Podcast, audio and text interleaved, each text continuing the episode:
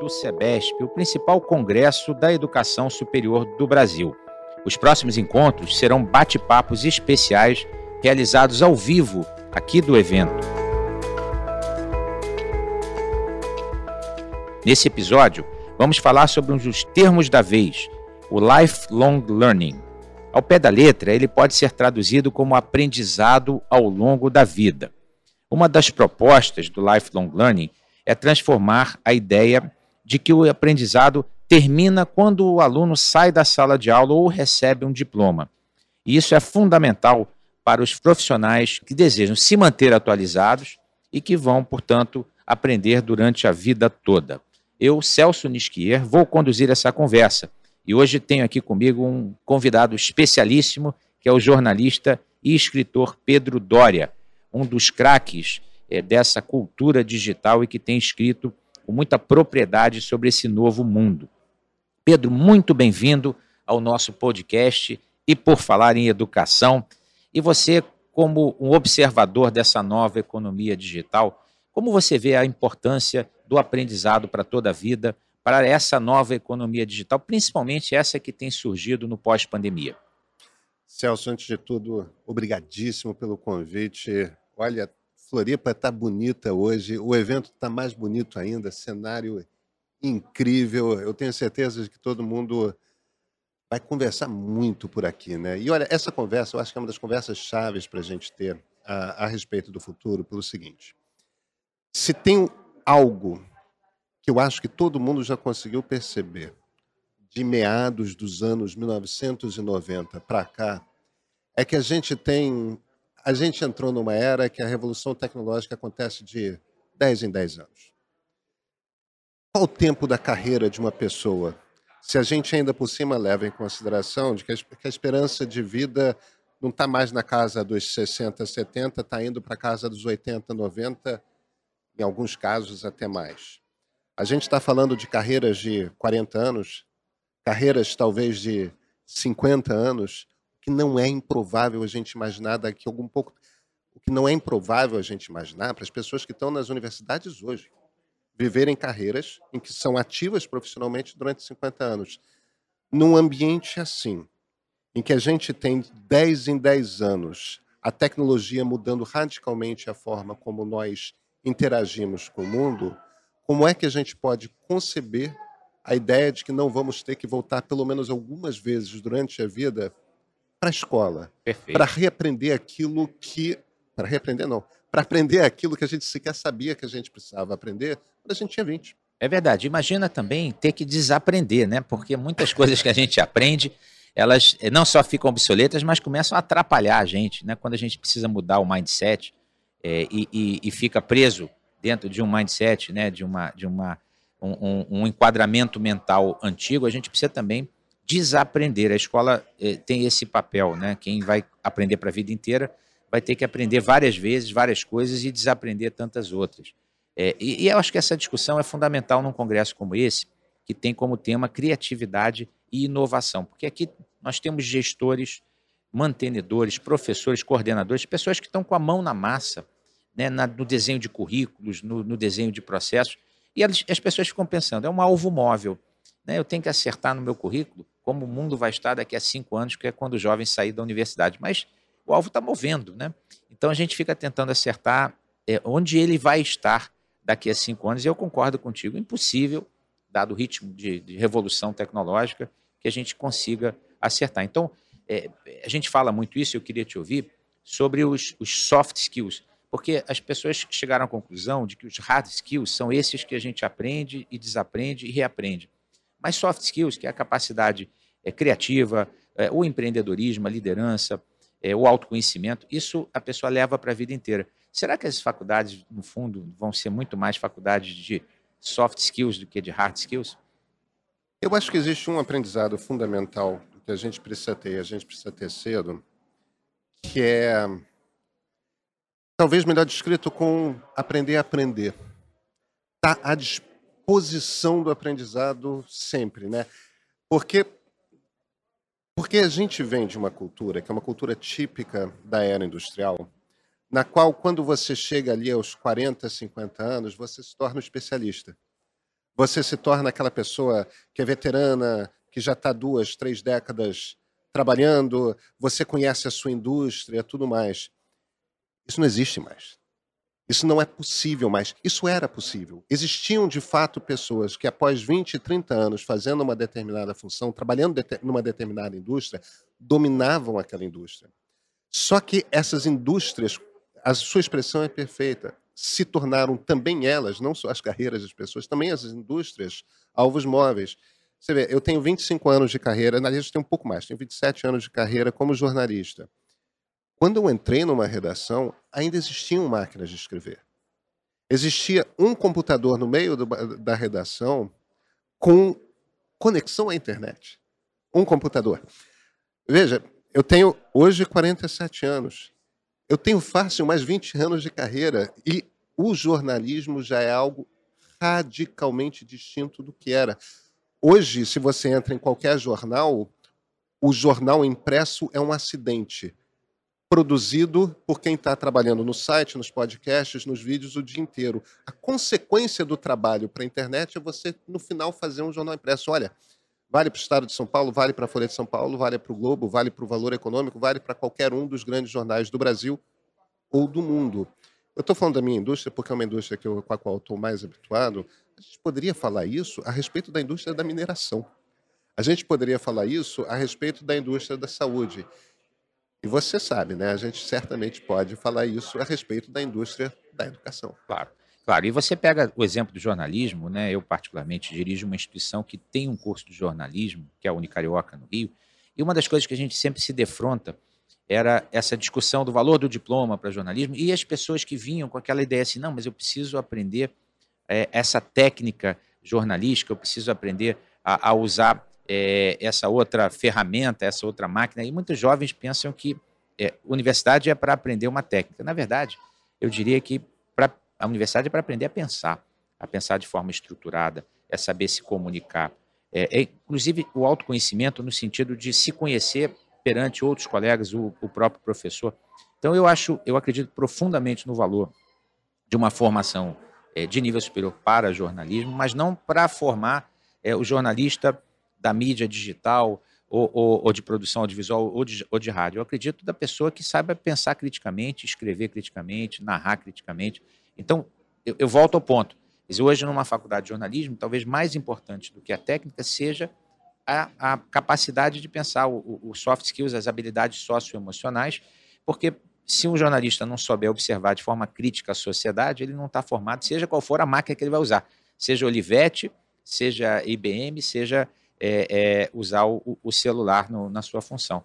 Então, eu, eu, eu te pergunto, será que eh, todas as faculdades, de fato, estão compreendendo essa mudança e, e se preparando, na sua visão, é, é, como homem de comunicação, estão se preparando para essa nova realidade ou ainda estão presas no modelo antigo?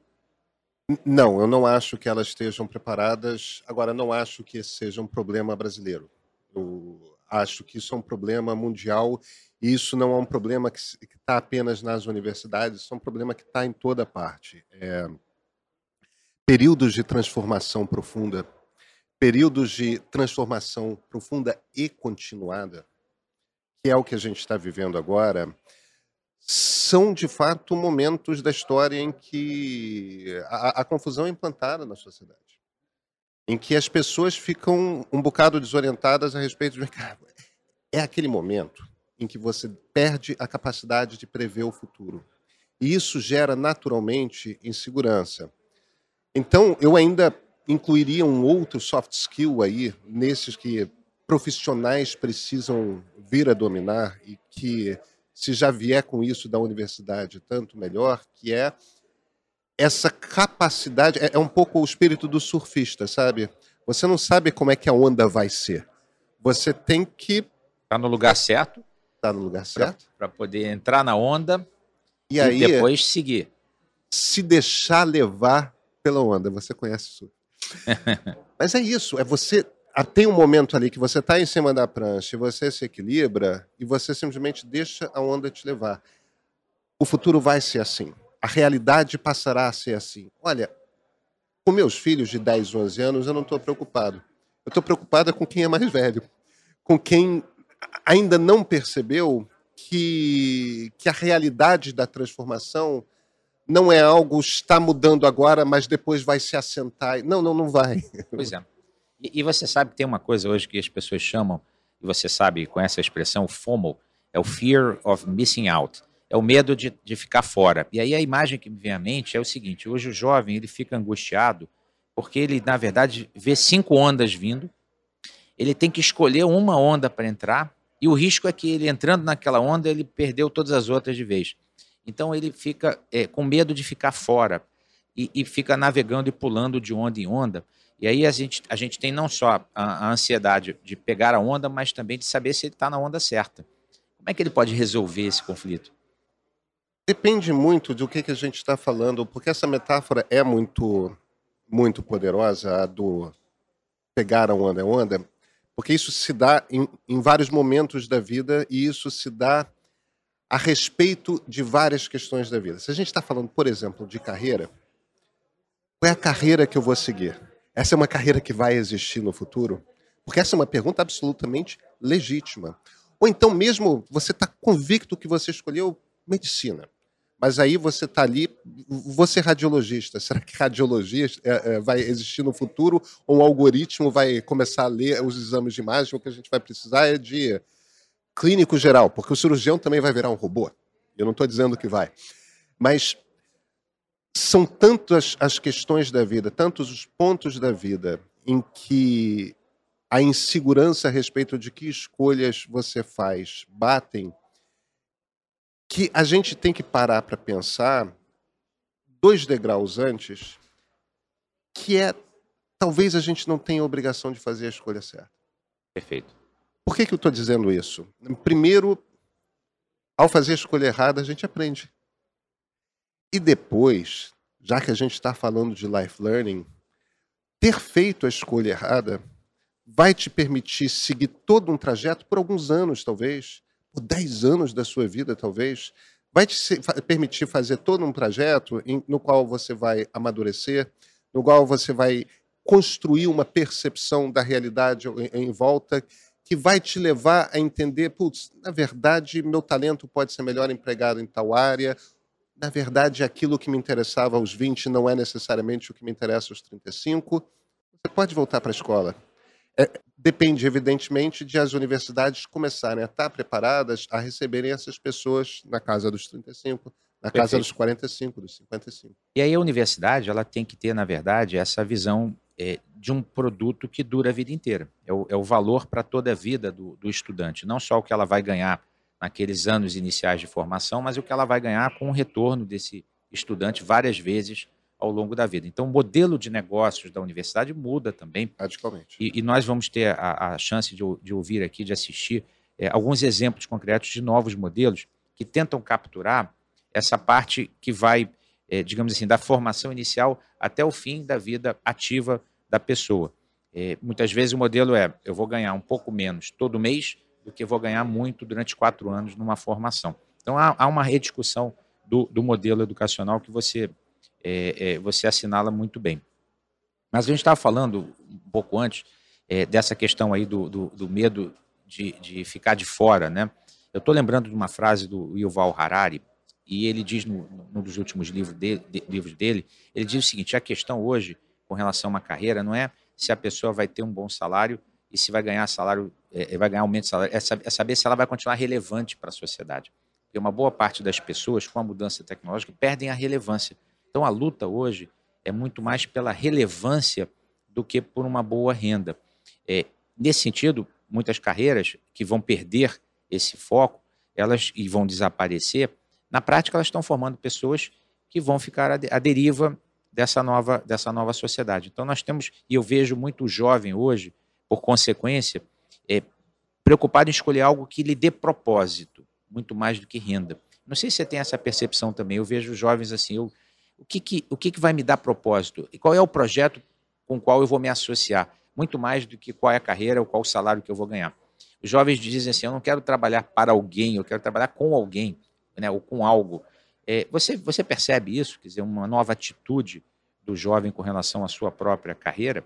Eu te se eu tiro o meu chapéu de jornalista de tecnologia e boto meu chapéu de jornalista político, uma das coisas que boa parte dos cientistas políticos que trabalham com o eleitorado jovem estão percebendo é a mesma coisa contada de uma forma ligeiramente diferente. Quando você pergunta ao jovem é, que partido ele prefere, que candidato ele prefere, essa é uma pergunta que para os eleitores mais jovens não faz qualquer sentido. Eu estou interessado em quem está discutindo a respeito de meio ambiente. Eu estou interessado em quem está discutindo a respeito de ciência. Jovens olham para a política não mais como se olhava alguns anos atrás, como eu sou um militante do Partido X, eu sou um militante em nome da candidatura do político ou da política Y. Não. Eles estão interessados em discutir pautas, questões que lhes são caras. E às vezes isso está menos num partido e mais numa ONG, está menos num partido e mais num, em algum tipo de movimento que você possa criar e tudo mais. E você, e quais são essas pautas? Você tem acompanhado essa, essa pesquisa? Você teve acesso? Quer dizer, o jovem está interessado certamente nas questões de meio ambiente. Eu, eu penso que o jovem certamente se interessa por questões de diversidade, né, e de respeito à diversidade. Mas você percebe alguma carreira assim de grande, de grande demanda, de grande procura eh, que, que você percebeu? Eu, eu tenho um, um, um eu, eu, tenho uma na cabeça porque a gente tem acompanhado muitos dados e, e, e visto isso ao longo da pandemia. Mas você percebe, quer dizer, alguma área em crescimento?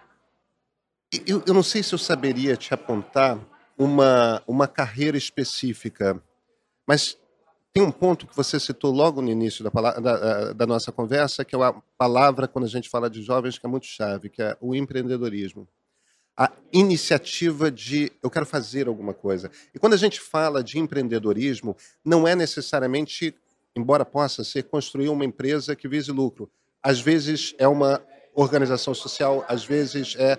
Mas a, a ideia de ele próprio reunir um grupo de pessoas e criar algo e fazer com que esse algo tenha algum tipo de valor que pode ser medido em dinheiro, mas não precisa ser medido em dinheiro isso, para essa turma, é muito importante. E quando você olha para as ferramentas que a gente tem nas mãos, o que, que essas ferramentas, smartphones, computadores, etc., são? São ferramentas de criação. Não são apenas ferramentas de, como às vezes a caricatura faz parecer, não são apenas ferramentas de consumo passivo de qualquer tipo de informação. Não. As pessoas que estão consumindo aparentemente passivamente o que está nas redes sociais, o que está nos sites diversos, elas estão igualmente produzindo para esses sistemas todos e conversando. Isso é uma conversa ativa. E isso é sempre uma oportunidade. Opa, já que isso aqui é uma ferramenta de produzir conteúdo e construir conexões com pessoas, isso é a base do empreendimento. Perfeito. Perfeito. Eu, eu vejo muito isso, por exemplo, na minha filha mais nova, a Gabriela ela é roteirista do Porta dos Fundos e ela tem exatamente essa, essa, essa vontade de criar. E eu vejo muitos jovens assim, eles estão é, numa função ao mesmo tempo com um projeto aqui, ou dois em paralelo. Eles têm sempre algum projeto de alguma ideia que eles querem rentabilizar de alguma forma, seja um roteiro, é, seja um software, seja uma ideia de uma startup. É, eu, eu te pergunto, como é que as universidades podem absorver esse, essa energia é, criativa e empreendedora do jovem? Eu, eu, acho que uma das coisas que as universidades poderiam fazer, é, o, o, o mistério da criação, é, todos somos criativos e, no entanto, bota para alguém que não seja filósofo para falar sobre criatividade. É, é, é quase que. É, é uma, é uma tentativa inglória, porque é realmente difícil de você definir. Agora, uma coisa que é clara, eu vou te dar um exemplo da Apple, por exemplo. Uma das últimas criações do Steve Jobs, quando ele ainda estava vivo na Apple, é o desenho, ele não chegou a ver pronto, do novo prédio da Apple. E como é que ele construiu o novo prédio da Apple? Ele construiu o novo prédio da Apple com paredes de vidro internas e redondo. E distribuiu os diversos setores da companhia de uma forma misturada. Então não tem mais aquela coisa o financeiro está no terceiro andar, o RH está no quarto andar, o, o, o administrativo está no quinto andar, e, e, e, por aí vai numa, na estrutura de uma empresa tradicional. Não. A coisa é construída para que todo mundo possa passar para uma sala de reunião e ver os grupos que estão lá. Tem várias ilhas espalhadas pela empresa de sofás confortáveis, de blocos de notas, de nós chamamos no Rio de Janeiro de quadro negro, mas você pode chamar de lousa, se quiser, para sermos. Quem chama, quem chama de quadro negro denuncia a idade, hein? Então, Marco, é, cuidado com não isso. Não são mais negros, né? Aliás, nem eram, eram verdes, mas é, negros eram no, na primeira metade do século XX. Mas o, o, o, o ponto aqui fundamental é: é um prédio construído para facilitar o encontro do sujeito, que é o engenheiro com o designer, com o cara do financeiro. Por que, que esse encontro é facilitado? Esse encontro é facilitado porque quando um engenheiro conversa com outro engenheiro, eles pensam de forma similar. As chances de haver criação, criação é um processo coletivo. As chances de haver criação, quando você bota três pessoas com a mesma formação, podem ter estudado em escolas diferentes. Se são três advogados, são três advogados. Os cursos Verdade. são parecidos, a, a, as leituras essenciais são as mesmas. Isso vale para médicos, isso vale para jornalistas, isso vale para qualquer profissão. Mas se você bota pessoas de humanidades com pessoas de biomédicas, com pessoas de, de, da área tecnológica, e bota das exatas, e bota essas pessoas em contato, você começa a criar possibilidades de conexões aí, porque um tem um tipo de conhecimento tão diferente do outro, e de repente coisas, preocupações sobre as quais que estão tomando a conta da vida de um, outro vai ter um insight absolutamente inesperado. E não é só o conjunto de informações que você tem na cabeça, mas a maneira como você é treinado a estruturar o seu pensamento. Perfeito. E, você vê que algumas universidades inovadoras, e a gente tem alguns cases aqui hoje para apresentar, elas já estruturaram os seus currículos em projetos, projetos interdisciplinares, transdisciplinares, ou seja, é, o jovem junta com outros jovens de outras carreiras, de outros cursos e desenvolve projetos ligados à comunidade, projetos de extensão. Eu acho esse um efeito fantástico, porque certamente você botando um, um engenheiro com um profissional de. Por exemplo, vou dar um, um, um, case mais uma vez, vou citar uma instituição que eu tenho mais proximidade, que é a Unicarioca. É, nós fizemos uma parceria com uma ONG ligada ao Morro do, do, é, do Turano, próximo do, do Rio Comprido, e aí nós montamos um projeto. A questão lá era o seguinte: eles queriam construir uma quadra de esporte, mas tinha uma questão fundiária. Então nós levamos lá é, alunos de direito para estudar junto com eles a questão fundiária, alunos de engenharia para a construção propriamente do, do, do, equipamento urbano e alunos de, de, pedagogia, porque são aqueles que iam efetivamente ajudar a orientar e a, a fazer as atividades é, recreativas.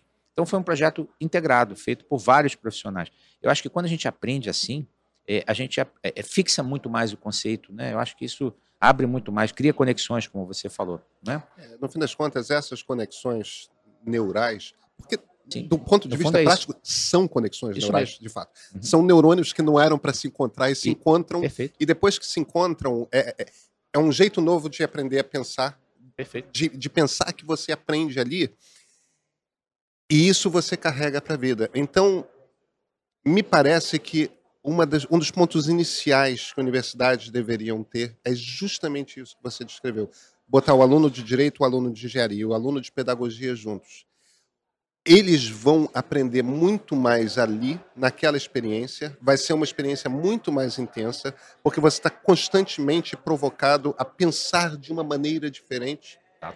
E, a partir daí, você treina a sua cabeça para algo que vai ser inevitável na sua vida profissional nesse tipo de ambiente, que é o se readaptar a novas formas de pensar que vão surgir inevitavelmente com novas ferramentas. E, e, aplicando na prática esse conhecimento claro. integrado.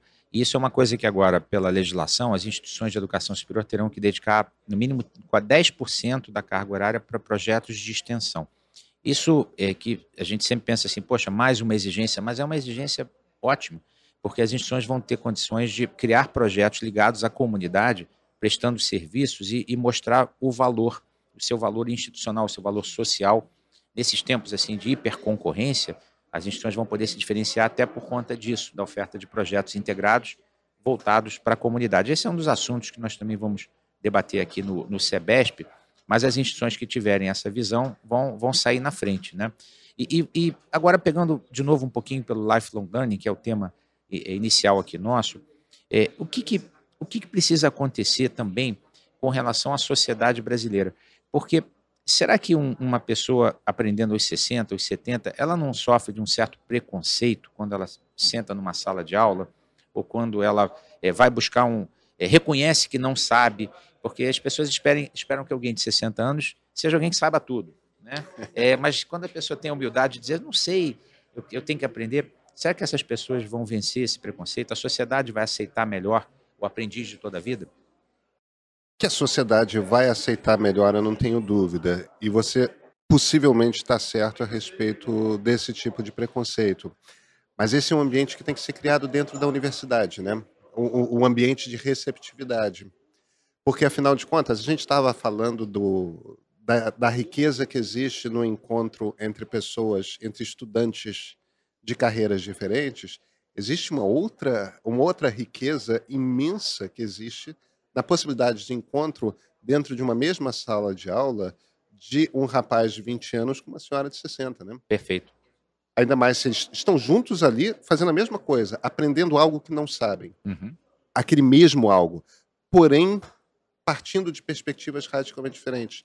O tipo de trabalho que essas duas pessoas vão fazer juntas vai permitir a ambos, a senhora e ao rapaz, outros tipos de conexão porque uma pessoa tem muita experiência acumulada ao longo da vida, a outra tem muita experiência com o tipo de circunstância tecnológica na qual nós vivemos hoje.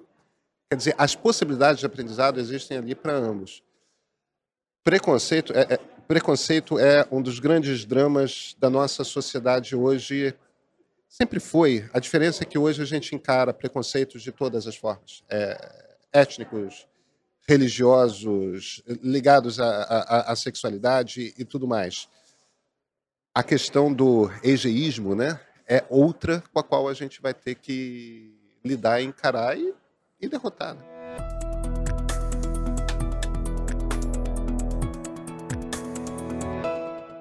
E vamos derrotar, eu tenho certeza disso. A gente tem, tem feito aqui nessa quase meia hora é, um, um, debate bem amplo né, sobre várias questões e tendências, e, e, espero que os ouvintes estejam também, como nós aqui, abrindo a consciência. Eu, eu, eu costumava dizer abrindo a cabeça, depois alguém me disse assim: pois eu abrir a cabeça o cara tem que ir para o hospital. Então vamos abrir a consciência, e eu espero que, que certamente é, muitos, muitas reflexões surjam. Mas eu queria, já encaminhando para o fim, te perguntar sobre essa questão da educação à distância, que você também tem, tem acompanhado.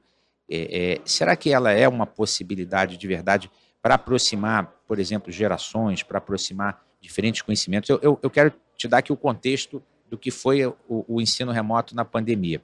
No início, uma grata satisfação, né, principalmente as, as escolas particulares, que tinham melhores condições do que as escolas públicas, mantiveram as atividades. Ao longo do tempo, os alunos foram desligando a câmera, foram se desmotivando, foram se desengajando. E aí eu, eu te pergunto, será que a tecnologia vai ter realmente essa capacidade de engajar pessoas diferentes em comunidades comuns e, e gerar realmente essa, essa sociedade da aprendizagem permanente? Eu acho que foi um período de aprendizado para todos nós. Eu, quando digo não apenas é, profissionais de educação, mas a, a, civilização.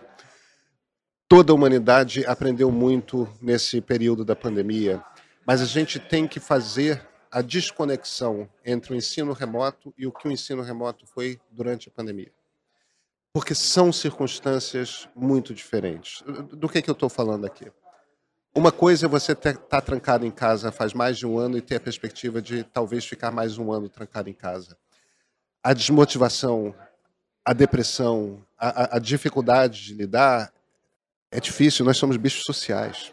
Outra coisa radicalmente diferente é você ter a experiência do ensino remoto e, no entanto, poder se encontrar com os amigos no estádio de futebol, poder se encontrar com os amigos na praia, num bar, ir com sua namorada, sua mulher ao cinema, é, ter um passeio no parque com os filhos. E, e quando você continua tendo presente essa relação social, A experiência de ter algumas conversas na tela é radicalmente diferente Perfeito. do que foi durante a pandemia. E não vamos esquecer, o ensino remoto não precisa ser absoluto. Para muitas pessoas, ter a oportunidade de estudar numa escola que, é, que fica a centenas ou milhares até, o Brasil é muito grande, de quilômetros de distância, é uma oportunidade de estudar num centro de excelência, num centro que, de repente, próximo de casa não existe. Isso economiza uma quantidade imensa de dinheiro que pode viabilizar aquela educação.